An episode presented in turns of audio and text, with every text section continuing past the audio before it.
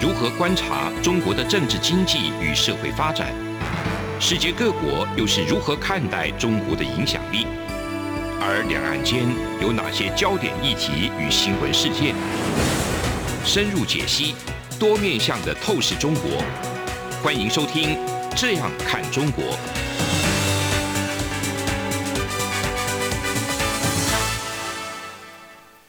各位听众朋友，大家好，这里是央广的《这样看中国》，那我是主持人富察，今天跟赖小哥再一次主持，从两座故宫的离合到两个孔庙的离合这样一个主题。你听过两个故宫的离合故事对不对？听过，听过，是台北士林故宫跟中国北京的故宫故啊、宫对对对。哎，你叫台北是叫士林故宫吗？啊就是在士林那边嘛。对对但我们其实基本上就称它故宫，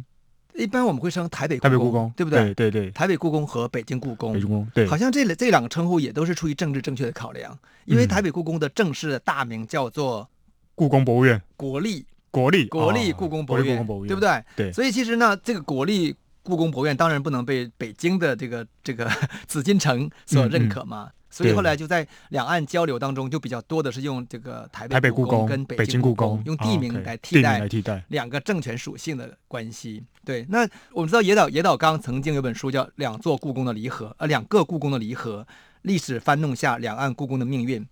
你有读这本书吗？呃，我有稍微略翻了翻一下，下，对对啊对对，对，因为我觉得野岛刚他是呃《朝日新闻》的记者，是，他被称为是呃比较大中华圈的一个专家。嗯那他的很多书写其实是会会围绕两岸，嗯，然嗯后整个他们的两岸的所谓的这个历史发展路径哈去做文章，包括像白团，他写过《嗯白团》这本书，对蒋介石与白团，啊对，对也都是这相关这样的一个主题。对，所以他这个这本书他主要谈的就是两个故宫之所以出现，恰恰是因为两个中华诞生。而诞生两个中华，一个叫中华民国，一个叫中华人民共和国，大致这个脉络。然后我觉得这本书里面比较有趣的地方是，他谈了不少，就是啊、呃民进党政权对故宫是怎么叫改革的。因为民进党政权显然对于故宫这个定位是什么，嗯是不是一个做一个中华正统的定位，不是很认可跟满意。嗯然后等到二零零八年国民党政权重新执政以后呢，他们就开始强调了北京故宫跟台北故宫的交流。嗯那认为这种交流也代表着两种文化，呃，同一种文化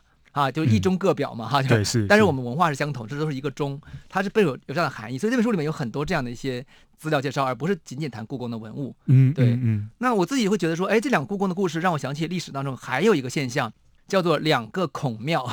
嗯两个孔庙，对，像孔庙大家都知道，其实很多孔庙嘛。啊，对对不对啊，台北啊，台南，对，在高台雄湾、台都北、有台南都有孔好庙多，地方，嗯好，像彰化，然后对还都有孔是庙是嘛。是对，是，可是孔庙在日本、韩国、在美国，好像都都也都也都有啊。那这两个孔庙是哪两个孔庙嘛？ 你可能想不想不到吧？是指台湾的孔庙不是吗？不是台湾的孔对庙，，我只在中国境中内国的孔有庙两个非常重要的孔庙，第一个一定是山东曲部那边的，对对，孔庙曲阜孔嗯庙，嗯这是毫无疑问，这是其中之一。另外一个孔庙在南方，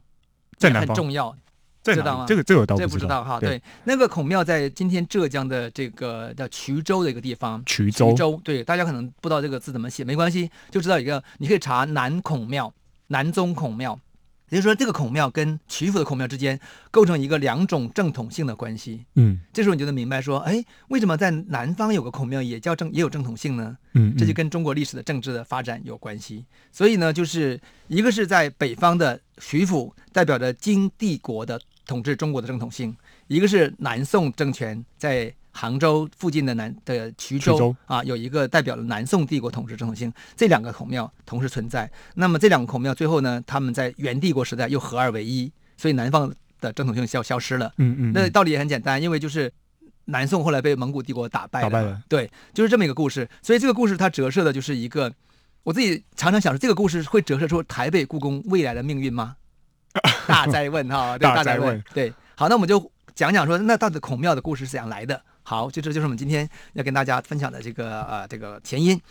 我自己去查这个孔庙发展历史，那孔庙之所以出现，一定是孔子去世以后呢，出现一个叫祭祀他的地方，叫叫孔庙嘛，对不对？嗯嗯嗯所以看历史记载是公元前四百七十八年，当时孔子去世以后呢，他的弟子就把他的这个曾经所居住的地方立庙祭祀，但是很简单。很简陋，嗯有点像我们现在一般家族当中祭祀祖先有个牌位，然后有嗯些一般的一些贡品，贡品或者有嗯些他的遗物。嗯嗯他是说这个房间有三间，把他的当年的衣服、他的帽子，还有他的琴、他的车，还有孔子的书等遗物都保留在这边。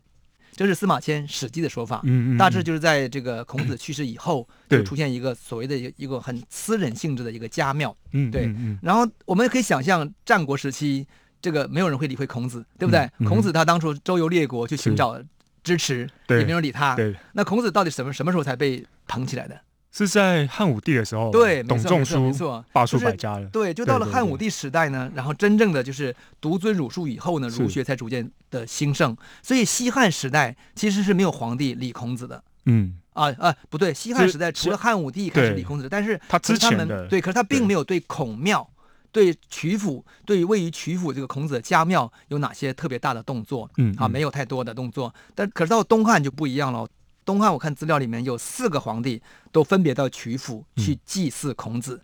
这个就是一个国家政治行为了。好，因为他们已经发现，就是儒家学说跟孔子的存在 嗯，对于统治很重要这。很重要，所以是东汉有四个帝王去曲阜去祭孔，那然后就三国就很混乱，哈哈嗯哈嗯。是然后就五胡乱华嘛，哈，哦对，然后就北魏就出来了嘛。是然后我觉得下一个阶段很有趣，是实际上是鲜卑人主导孔子祭祀的一个时代，就是鲜卑时代，我们曾经以前谈过，我们认为从北魏到东魏、西魏嗯到隋唐，嗯，嗯这个长达六百年都是一个鲜卑人主导中国政治的一个时代，长达是五六百年嘛。那这五六百年当中，我觉得哎有趣哦，我发现就是他们真的对于孔子给出一个特别的尊重。有嗯两个事实可以证明哈，第一个事实是什么呢？就是第一次孔庙就是不是在曲阜吗？对不对？嗯第一对次呢，在国家的政治中心洛阳出现了孔庙，以前没有。以前全国整个东亚全大地，啊全中国是就只有曲阜曲有阜孔庙，嗯然后第一次曲阜之外，在洛阳也设置一个孔庙来祭祀孔子，嗯嗯，这是谁干的？你知道吗？是北魏北魏的的那个最著名的孝汉文化皇帝，孝文哦帝对孝文帝做出来的。哎，这个是蛮大的举措哎！是，你想想看，如果今天北京愿意在首都建立一个藏传佛教中心，或建立一个什么伊斯兰的大的中心，嗯嗯就是那个概念。 ，OK 了解，对不对了？解可是当时这个北魏孝文帝就做到了，他是这样做的。然后这这这是第一次哈，然后第二次是谁呢？就是到了唐太宗唐唐朝时候，唐朝时候我看的资料里边就出现什么呢？就出现了就是唐太宗时期，他发布一个诏书，是说全天下的这个学堂就是学校嗯必须都设立孔庙， 哈哈哈，就是因为孔子跟教育是相关的嘛，是是所以呢，等于说是唐太宗第一次下诏要把孔庙向全国推广。所以你想想看，只要有有太学的地方、是有学校，就有孔庙。所以我我想，今天全中国各地布满孔庙的原因，是跟唐太宗这个诏令是有关系的。我想上好像也跟现在中国一直在推孔子学院，在全球各地对，形这成是样后一面的个故事。在就后是今面的天中国对是对往全球推孔子学是院。是是，那我们讲历史当中，就是是唐太宗时代才第一次让全国各地出现孔庙。嗯，然后了解在孝文帝时代是首都出现孔庙，在之前只有曲阜曲有阜孔庙，所以这个是一个很大的一个跨越，很大的嗯嗯变化。所以我认为是鲜卑皇帝两个鲜卑皇帝从北嗯魏到唐朝，然后他们等于对孔子或者是孔庙在全国的推广起到了一个非常重要的一个作用。对，这就是这个我特别想强调的一点。然后我又发现一史料当中有有很有趣，就是从鲜卑时期哈，他们在做孔庙的时候，他会给孔子塑一个塑像，嗯，然后我觉得原因应该是来自于受到佛教的影响。可是我们今天孔庙里有塑有塑像吗？好像没有。呃好像没有，对，今天像台北孔庙祭祀是用是用一个孔子画像，嗯对，所以我就看到说，哎，宋代时候呢，就是孔子就出现画像画，像了，对然后但是呢，北魏到隋唐孔庙都是雕像，雕像对，这个很不太一样哦。我觉得这个蛮有蛮有趣的，这说明就是他们这些胡人受到一些西方的佛教传统，嗯嗯他们更在乎的雕像雕，像然后可是传统的中国文化其实嗯用的是画画像，对，这个是完全不太一样的地方。我觉得这就是这个胡人啊，嗯胡人、鲜卑人、蛮族哈、带给这个中国文化象征的孔子一个非常大的一个作用。好，那我们下一阶段就会讲到一个非常重要的故事，就是到了宋代以后会怎么样？那我们一会儿再回来讲。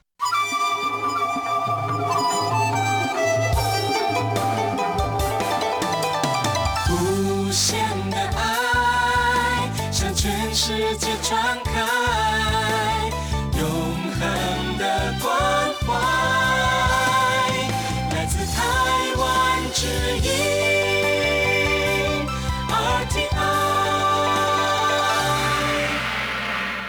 各位听众，这里是央广的《站看中国》，我们回来继续聊呃两个孔庙的故事嗯哈。但是现在我目前为止才只有一个孔庙。那我们先讲到孔庙到宋代怎样？宋代我讲个故事很有趣，就是我们理解当中，宋代是非常重视文文文文人，重视孔子儒家学说的一个时代，对不对？是所以理论讲，宋代应该有非常繁多的关于孔庙的记载，或者是关于怎么怎么样，好像但是我看史料其实不是很多。宋代有一次就是跟皇帝有关的部分，就是大修孔庙的故事，是来自于这个宋真宗。宋真宗干嘛要修这个孔庙呢？其实他也不是他要修孔庙，是他本身就是我们都知道澶渊之盟嘛，嗯嗯嗯，他在跟辽帝国签了澶渊之盟之后呢，他觉得很很厉害啊，对终于是达成和平。嗯但是他旗下的这个南方大臣觉得说太丢脸了，你怎么没打过辽国？你竟然嗯跟人家签了一个合约，合约而且还每年送很送很多税币。那因此来说呢，他们就觉得说要用这个封禅还是封禅，嗯，有风扇风扇扇，用封禅的方式来证明自己是很厉害的，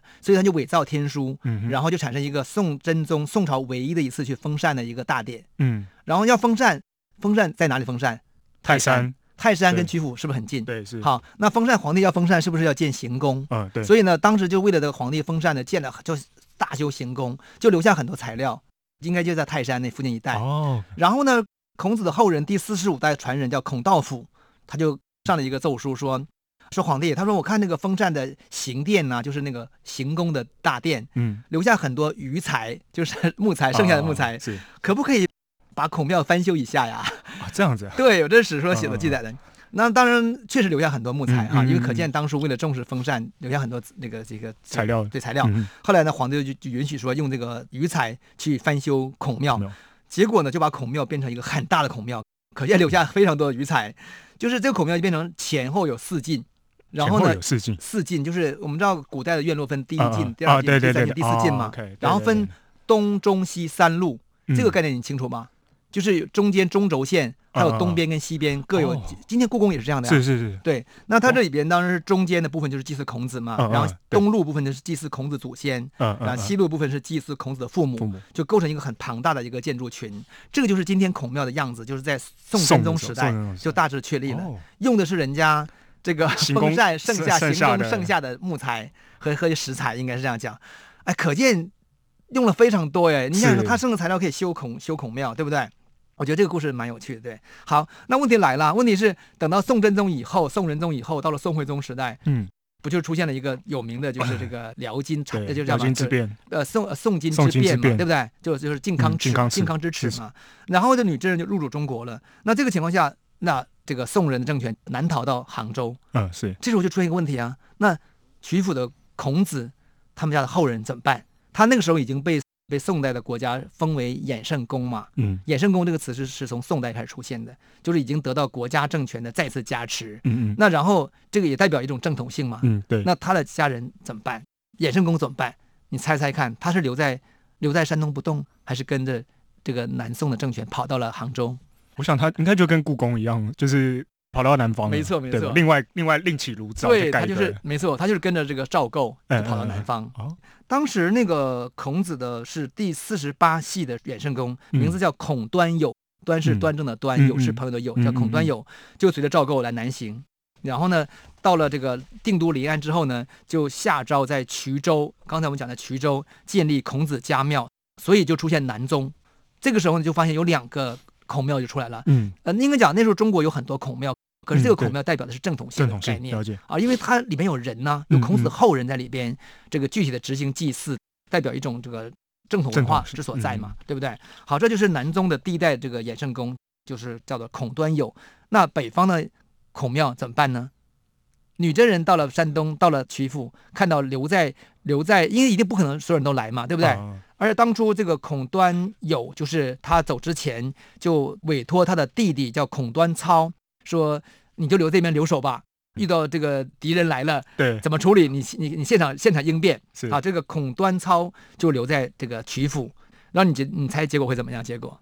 女真人会怎么怎么对待这个孔端操？我想也许女真她也会需要一个一个儒家的一个正统性嘛，嗯代表如果说她要呃有那种正统性的对那种继承的话，对她应该也是不会，她应该也是善待善待留在那边的孔应家人，应应该是应该答案是也是是如此。对，他是简单讲就是说，金帝国原来不是在河南那一带建立一个我们称为叫代理政权、伪政权吗？嗯，嗯就是叫做流域的大旗，嗯，他没有直接管理中国之地，嗯嗯他先建立一个当地人的政权，对嗯去管理这个当地，这是女真人开始做法，就好像说。日本人在满洲国建立一个满洲国一样，嗯啊，哼就这个溥仪的满洲国，对其实背后日本是控制它的，是可是它不是日本不是直接直接建立政占权，嗯对，嗯所以当初女真人也是在黄河的那个南岸哈、建立一个大齐的政权，叫刘裕控制。所以刘裕呢，他是属于中国文化背景出身的人，他就提出了他说哎，那留下这个孔端操，我就册封他为衍圣公。所以呢，他的这个弟弟嗯，就被这个叫做代理政权是册封为衍衍圣圣公公了。那然后这样就出现南北两个衍嗯圣公。他的哥哥这个时候也是衍生工，他的哥哥在南方当衍衍衍圣圣公公，然后嗯弟弟嗯嗯在北方当衍衍圣生公。，我不知道这个过程，我这个资料可能会应该有写，但是我没有查那么多。就是他到底是非常勉强的呢，嗯，嗯还是觉得说，哎，也不错啊哈、对不知道，可能是史料中都会写，但是我没有查到。总而言之，就出现两个衍圣公就并存的一个情况。但是有很有趣是，这个北方留在北方的孔端操被封为衍圣公之后呢，嗯嗯他的儿子随着他的伯父，就是随着那个那个原来的衍圣公，嗯就南逃南逃到了杭州嗯跟哼衢州，嗯叫孔介，介就是一个王字旁加一个介绍的介，介绍叫孔介。那么这个南逃这个衍圣公他没有后代，所以呢，他就把这个孔介嗯啊他的侄子呢、嗯嗯就过继过来当成他的后代，嗯哼所以这个衍圣公死了以后呢，孔介就当了衍圣公，嗯，就变成了。算是父子父子的关系，对，就是你会发现，其实亲生父子哈、就是亲生父子，一个在南方当衍圣是公，一个在北方当衍圣公。我说这个是让我觉得蛮妙的地方。然后那个时间恰恰是在一一三二年，一一三二年的时候呢，就是因为这个北方的衍圣公就是他的爸爸嘛，嗯亲生爸爸嘛，嗯他到了一一三三年就去世了。所以在一一三二年那一年，同时出现一个父亲跟儿子在两个不同的对立政权当中担任衍圣公的一个局面。 爸爸孔端操在北方，儿子孔介在南方，啊，就是这么一个状态。我觉得这个很蛮妙的哈。然后这个历史上唯一的一年，一一三二年，就是两个衍圣公，而且是父子并存的一年。那然后这个情况，我们能可以想象到，按照历史发展，就是南方走南方的，嗯嗯南方衍圣公传了有六代，那北方衍圣公几代我不太清楚。所以那个时候你我们看史料里就会出现两个衍圣公都同时各自发展的一个局面。嗯嗯，然后历史发展，我们知道蒙古人就来了嘛，蒙古人把女真人金国打败了，然后又把南方的又把南宋南宋打败了嗯对，那天下又再次发生大一统。那这时候又出现一个问题，就说哎，那两个衍圣公，南宋政权已经没有啦，嗯那服务于南宋政权的衍圣公好像也没有意义了嘛。是可是他还在啊，嗯那北方的衍圣公一定是这个蒙蒙古人也是很重视儒家文化，嗯对不对？也对尊重你中国的传统，嗯哼所以一定也不可能把你消灭掉嘛。嗯，那这个情况下，两个衍圣公该何去何从呢？你猜猜 看。呃，因为现在今天还是山东曲阜的那个孔庙比较有名，对，所以我猜应该是后来南方并回北方，迁回北方。猜正 确，正确，因为是这样，因为不然是我们一定知道衢州的那个孔庙就很厉害对嘛，对可能现在没人对听过没听有过没有衢州的人孔听庙，对对不对是？是不过我是去过那个南方孔庙啊，哦，你真的吗？我真的去过那啊，现在还是还在呀，还在，他还有还有后人在那边呢。还有还有后人在管对理。对对对对，所以结果就是一定就是南方的又合并了北方了，是是。但是这个过程是怎么发生的呢？我们在节目的下一段呢，再跟大家具体展开。从两岸、国际、历史文化与财经等角度透视中国的《这样看中国》节目，每周一到周五晚间九点三十分到十点在中央广播电台播出。如果您对《这样看中国》节目有任何收听想法或意见，欢迎寄信到台北市北安路五十五号，也可以透过电子邮件的方式。节目有两个信箱：二零二零 at rti 点 org 点 tw，或是二零二零零二零三 E news at gmail.com。再次谢谢听众朋友们的收听与支持，请持续锁定每周一到周五晚间九点三十分到十点播出的《这样看中国》节目。回到这样看中国，刚才我跟赖小哥谈到说，哎，对呀，那南北两个衍圣公的正宗。它正统性到了蒙古帝国就没有了，那可是现在两岸不是还有两个衍圣公吗？不，还有两个还有两个孔庙孔庙吗？对，那他们也都有这个后代，那到底是怎么样的呢？对，我们一会儿会谈谈谈到他哈。我们先回到忽必烈时代哈。忽必烈当时很有趣，他到了这个曲阜之后呢，他就发现说，哎，原来曲阜那边有一个衍圣公的系统，嗯可是他觉得很不满意，当时的他们这个后代一直争谁是正统，嗯就是因为当初我这个资料我我不展开讲，就是当时曲阜的孔家后人一直争说，我才是正宗的衍圣公，我才应该获得继承权，获得爵位。嗯嗯那个获得爵位背后意味着意味着权力权力跟这跟个跟呃经济经济对，所以呢，忽必烈可能很不满意。就觉得说你们到底是不是正宗啊？你们到底怎么回事啊？ 结果发现说，哎原来南方有一个也有一个正宗，啊，这个正宗的这个叫孔朱，他觉得这个也不错啊，于是他就请求这个南方的这个南宗的这个衍圣公叫孔朱回到曲阜来代表这个孔家传统嗯，这是忽必烈蒙古人的做法啊，我觉得他们蛮有趣的。然后这时候呢，这个。孔朱怎么办呢？孔朱接到这个这个这个命令之后，他他怎么办呢？他没有来，没有去曲阜嗯，他就理由他说，他说我的祖先，我的祖先的这个坟墓嗯跟嗯房屋都在衢州，对，而且衢州已经建了家庙，所以我不忍心舍弃他们北上是啊。那因此呢，就是所以他就变成说，他就没有北上。那忽必烈就只好就是说，那好吧，就把这个爵位让给北方曲阜的一个弟弟叫孔稚。嗯，所以从此以后呢，就是孔子有一个后人就在衢州永永久居住，到今天还是这样。这个还是这样，，对嗯，这就是这个南北的这个故事就合流了。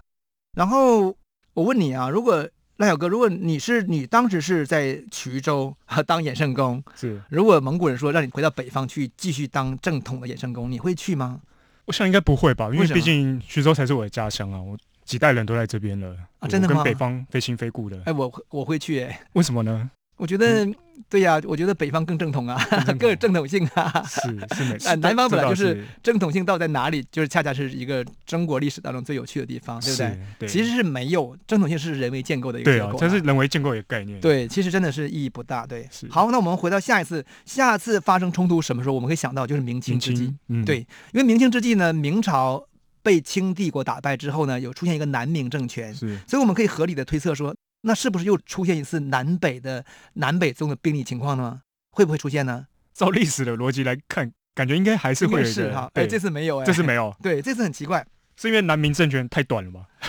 来但不是及，他来不可是及，呃，嗯我觉得也有有到有关系，就是南明政权实际上等于说整个呃应该讲，就是明政权整个在崇祯皇帝自杀之后呢，是基本是整个就垮掉了，他已对经先垮到了就是李自成的之乱的时候，对不对？对对，然后之后清帝国入关以后呢，是有一批人跑到南方去对再起来，可是他们正宗正统性多强也难说其。实对，而且对其实南明彼此之间都还会互相内讧，没错，内没错，斗没这样，错。那总而言之，这次就没有。但这次遇到一个很问很大的问题，就是清帝国要求所有的中国人、汉人都要剃发易服，头发剃掉，把衣服换成满洲人衣服。嗯，哦，这个影响非常大，对不对？当时剃发令引起引起的政治纷扰是非常非常明晰明确的嘛。那孔子家人怎么办呢？这时候就发现一个故事，就是孔子的有有个后裔叫孔文彪，他就上书说，他说我们孔家衣冠延续三千年，那我们希望呢不变。然后上书给这个顺治皇帝，嗯顺治皇帝那时候很小，只有几岁嘛。那实际嗯执政是多尔衮，嗯嗯，多尔衮就毫不客气的说：“他说说剃发易服是我们的旨意。如果呢你要不想剃发易服的话呢，那对不起， 就革去你的这个职位，永不续用。 所以呢，这个孔孔家后人这招就没没就没成功。而且我看到当初很有趣，就是有一个叫孔胤直的衍圣公，他恰恰是横跨明清两代，他留下一张照片。”他的照片就已经是穿着满洲朝服的照片了，嗯可是那个时候我们看那个祭祀的时候，不是有这个衍圣公，还有他的夫人吗？嗯，对他的夫人呢，就竟然穿的是明朝官夫人的画像，嗯就那个画，像，一个穿着满洲人服饰，一个穿着汉人服饰。我在看那个历史照片，我觉得很好笑，这么就有意是因为我们祭祀传统不都是先考跟先比嘛，嗯对嗯不对？嗯都有嘛。啊对，结果两个人服饰不一不一样，样，对，所以可见那个时候就是这个孔家后人，其实虽然想想保留服饰，但是他们最终还是必须接受这个满洲人的服饰。那然后再下一步就是，当然就是一九四五跟一九四九时期嗯的这个国共两党的争执嘛，对不对？我们看到就是说，其实当初这次是真的是随着国民党来到了台湾，有一个衍圣公叫孔德德成成，嗯对，这个你听过吗？嗯哈、对对，这个你对在台湾一，定都很熟。对对是，但是我查资料，孔德成他们在一九二八年的时候，就蒋介石北伐成功的时候呢，就是像蔡元培就已经提议说，以后就废止这个祭祀孔子孔家了。嗯哎，那国民党是还蛮蛮蛮赞成传统文化，对不对？他也要求废止这个祭祀孔子，而且要提出说取消衍圣公的称号，也把孔庙跟孔林收归国有，这是是蔡元培提出来的啊。嗯嗯那国民政府在一九三五年绝对就取消了衍圣公的称号，就把它改成叫大成至圣先师奉祀官。是这个你一定很熟。啊对，台湾就每年都孔子祭典的时候都会有这个人出现。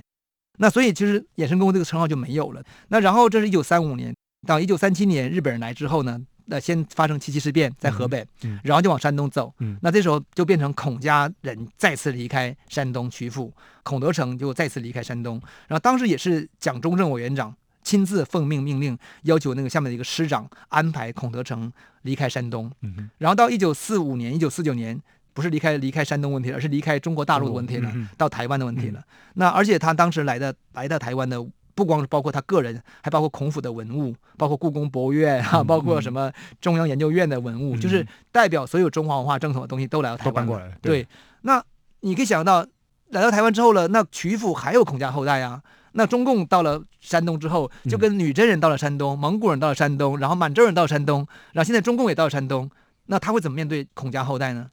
但是好像不一样，因为不一样，嗯对对对，对因为前面是呃游牧民，他们还是有一个比较包容包容的传统。不同文化的传统。对，中共就毫不客气。中对共，中共说哎你孔家算什么啊？是，是孔啊家这个是这个打倒破四旧，对 是，结果就完全被传统破掉束缚。对对我看那个到文革时期是很可怕哈。文革时期整个破四旧，他说整个有一个叫谭后兰的一个女孩子哈，这她是真的是破四旧的，她在曲阜召开捣毁孔庙的万人大会，嗯，然后破坏文物六千多件，烧毁古书两千七百多册，字画九百多轴，石碑一千多座，而且他们还把孔林，就是孔子他们家族的坟墓当中的墓碑，用大锤子给砸碎，然后孔氏后人的坟墓给刨平，然后还有他的第七十六代的衍圣公的棺木被打开，还曝尸于众。但我们知道太可怕，了现在现在中国要追求伟大伟大崛起，是中华是文化伟大复复兴所以就开始向向全球推广孔子学院。嗯嗯因此，现在的这个曲阜又变成重要的一个祭祀的地方、嗯啊，嗯这我们一定很清楚。对，对是，好，那我们回到这个要收尾，就是说，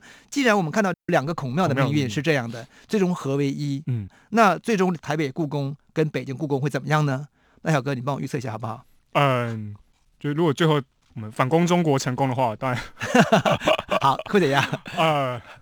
那感觉应该还是会被迁回北京那个那个，就是可能就是把文物搬回去，正统还在北故京，宫对不对？继承哈啊，对对在对在曲阜，因为对你建筑物搬不走嘛，但啊是对文对物是可以搬动的、没错没这样错子。对但我个人是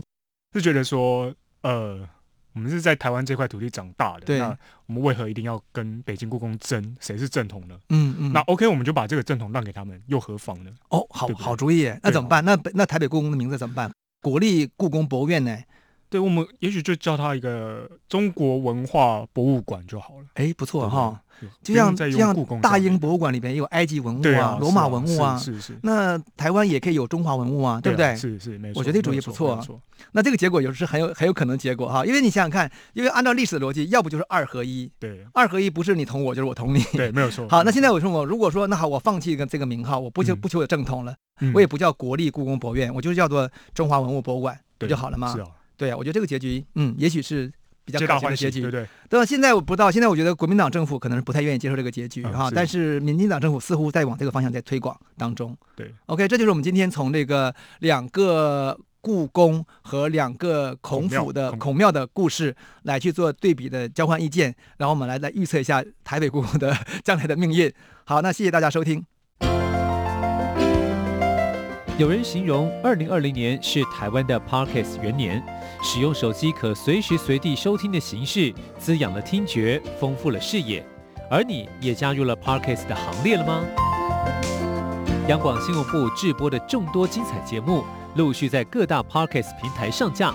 包括《早安台湾》《两岸 ING》《这样看中国》张振林时间、蔡明芳时间，还有《这样看香港》《舍之岂能藏乎》想跟你聊聊天，以及港式大排档节目，通通随点随听。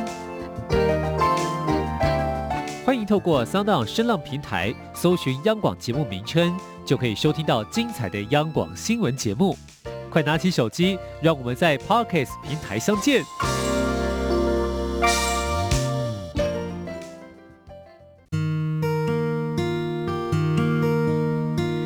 无限的爱向全世界传开，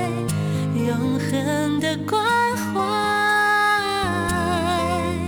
来自台